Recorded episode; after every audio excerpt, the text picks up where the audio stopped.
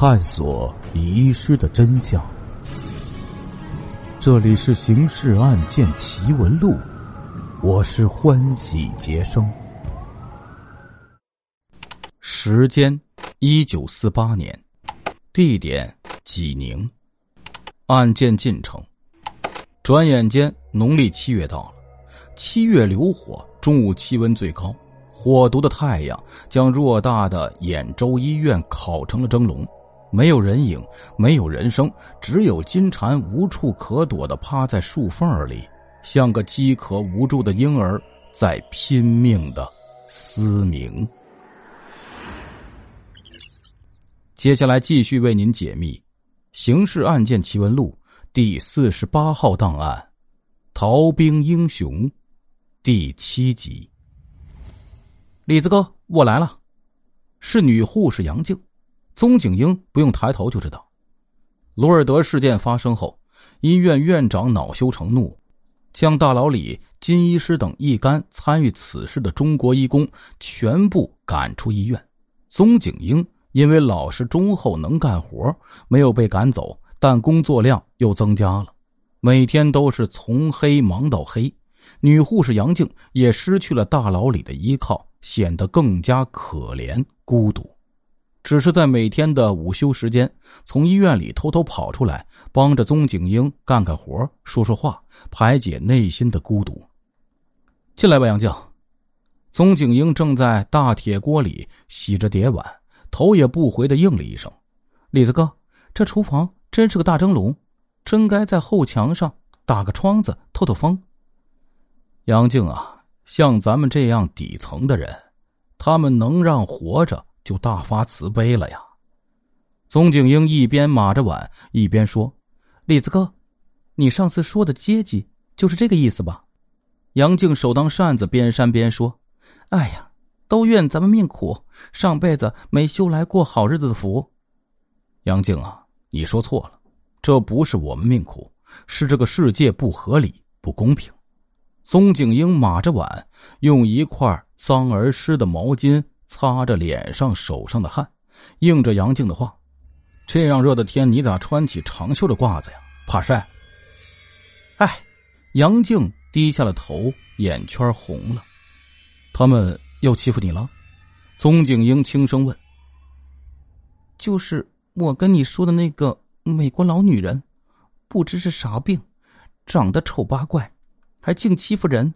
上午我给她服药，她不吃，要我跪着喂水，却嫌水是白色的，吐我一脸，抓住我的头发往床上磕我的头，我忍不住叫了一声，引来了那个该死的麦克大夫。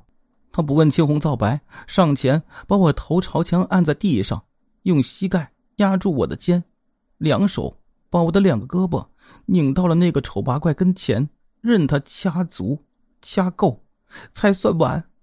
杨静不堪诉说那屈辱的往事，落下了泪。宗景英脸涨得通红，牙咬得咯咯作响。这个王八蛋！宗景英站起身来，从灶间找出一把苦苦菜，揉碎了，将苦苦菜的绿汁滴在杨静伤口处，又用一块纱布轻轻的擦。晚上再涂一遍。明天啊就会好了，记住，可别遮别盖，要不然就会捂出疮的。这些混蛋没人性，畜生，王八蛋！这样好多了。杨静收拾好袖口，帮着宗景英摘着菜。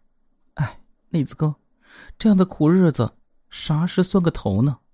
快了，你没听见医院外面唱“解放区的天是晴朗的天”。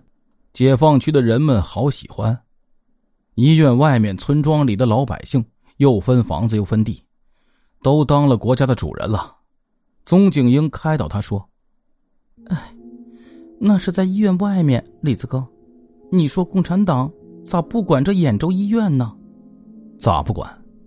你记得卢尔德事件吧？那共产党的公安局长才叫神。对对对，那事儿真长咱中国人的志气。”少女就是少女，刚才还愁眉苦脸，说起高兴事儿，立即眉飞色舞。李子哥，医院里除了麦克大夫几个洋人外，咱们杂工护士，嗨，还有德国人贝尔，可高兴了，都说好呢。都说好。宗景英心里一动，顺着他的话问：“都是说的啥呀？”赵小曼护士说：“现在是中国穷人的天下了，他们还敢横，不翻翻黄历。”张护士长说：“呀，还是共产党好，赶制魔鬼。”贝尔大夫说：“解放军真棒，中国有希望。”还有史蒂芬大夫竖大拇指，嗨，多了。在听杨静兴高采烈说着话的同时，宗景英心里正谋划着一个计划。曲阜城北孔府院内，山东全境解放后，解放军第九兵团司令部驻扎在这里，室外骄阳似火。暑气蒸腾，室内却清爽宜人。中国人民解放军第九兵团情报部刘部长已与公安局韩局长商谈多时了。桌上烟灰缸堆满了烟蒂，一个构思巧妙而又周密的计划在两个人的交谈中逐渐形成。韩局长，宗景英同志的这个主意是可行的，请你回去啊。按刚才我们制定的计划准备，我去向宋时轮司令员汇报，然后与卫生部、社会部、参谋部等部门制定计划，上报中央批准。韩局长，回去后一定向有关同志讲清楚，这是一个解救医院里受难同胞、巩固我方政权的极其特殊的一仗。仗虽不大，但牵扯到我国的对外政策，有很强的政治意义，牵扯到多个方面的党的政策。不得有半点疏漏啊！刘部长说着，站起来，紧握韩局长的手。放心吧，有宗景英同志做内应，有九兵团的外围支持，我们一定会出色的完成这一任务的。韩局长信心百倍的说：“回去向宗景英同志致意，他的任务还是长期埋伏，注意侦查。宗景英同志好吗？”刘部长关心的问：“很不好，二十七岁的小伙子。”又干又瘦，腰也弯了，像个五十岁的老头儿宗景英同志为革命受了大罪了，可眼下没有别的法子。韩局长难过的摇着头说：“这样，以后每次接头都要让他吃只烧鸡补补身子，一定告诉他，身子是革命的本钱。还有，让他留意一下圣多医院有没有美国产的链霉素。医生。”已给在淮海大战中抓获的战犯杜维明检查出患有肺结核，外国人卡我们，进不来这样的药啊！国内的各个医院也买不到。是，韩局长庄重的向刘部长敬了一个军礼。又是一个闷热的中午，宗景英挑着两只空桶从医院送开水出来，他低着头慢慢的走着。心里正盘算如何完成这一新的任务。救命呀！突然一声少女的惨叫在耳边炸响，将宗景英惊了个趔趄，肩上的挑子也滑到地上。他急忙抓住扁担向前望去，一个女护士是孙俪，头发凌乱，赤着脚从小路南侧的小门里飞跑而来，身上的白罩衣被撕得稀烂。露出满是血印的双肩，宗景英一把将他拉住。孙丽护士，这是怎么了？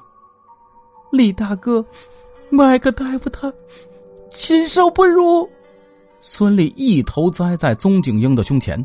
说话间，麦克跑到近前，浑身脱的就剩下一个裤头，呼哧呼哧喘着粗气，那浑身的黄毛叫人一眼认定是只还没进化成人的猴子。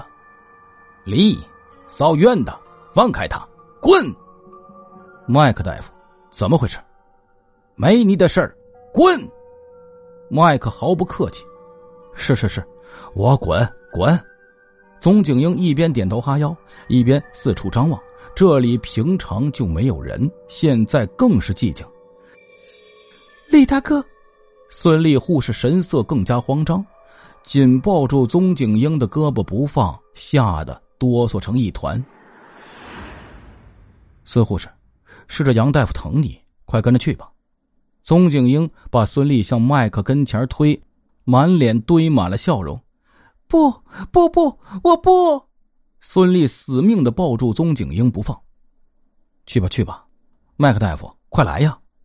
宗景英一边笑眯眯的向麦克大夫打招呼，一边推孙俪：“你跟我走，丽，你们中国人胆小的。”麦克边说边往前走，伸出右手，大大咧咧的就要拉孙俪。就在麦克要抓孙俪衣服时，宗景英铁拳猛击，砸在他的鼻梁上。侦查员出身的宗景英趁麦克啊声还没出口，就把他的嘴紧紧的捂上。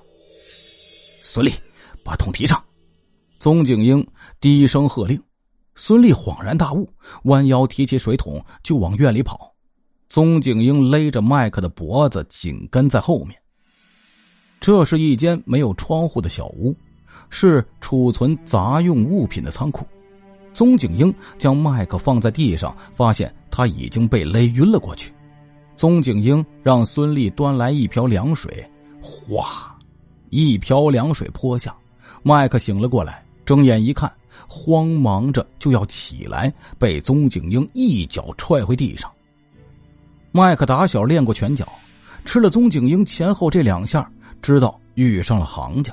光棍不吃眼前亏，虽然打心里看不起这个杂工，但还是嘴上服软，一个劲儿的求饶：“丽，我服了，放了我，给你五百美元。”宗景英又是一拳打在他脸上，说：“说。”为什么要侮辱孙丽护士？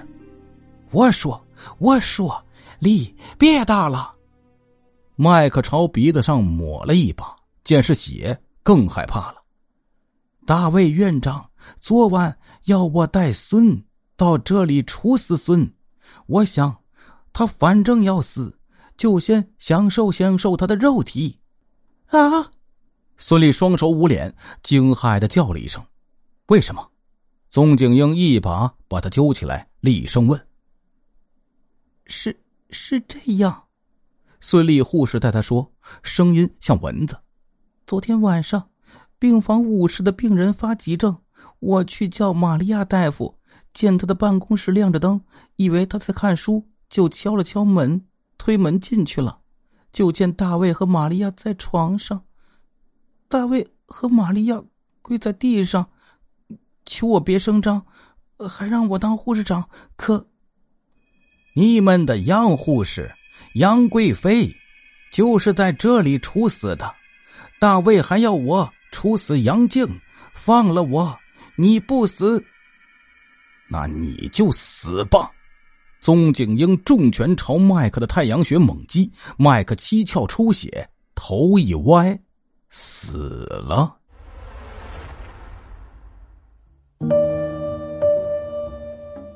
各位听众朋友，这一集的故事我们就播讲到这里了。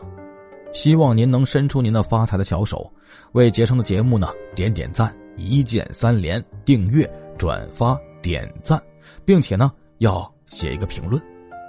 在这之后呢，杰生会在每个月不定时的呀，在优秀的评论里边啊，抽出一位听众来，送您一张喜马拉雅 VIP 的月卡送给您。还有呢，呃，如果各位听众希望能听到什么样的案子，有什么样的素材，也可以呢在评论区里写给我，有可能您的素材或者您提供的案例就会被采纳，录制成咱们刑事案件奇闻录的最新节目放给大家听。如果被采纳了，杰生也会送给这位被采纳听众一张喜马拉雅的月度 VIP 卡，感谢。您的支持。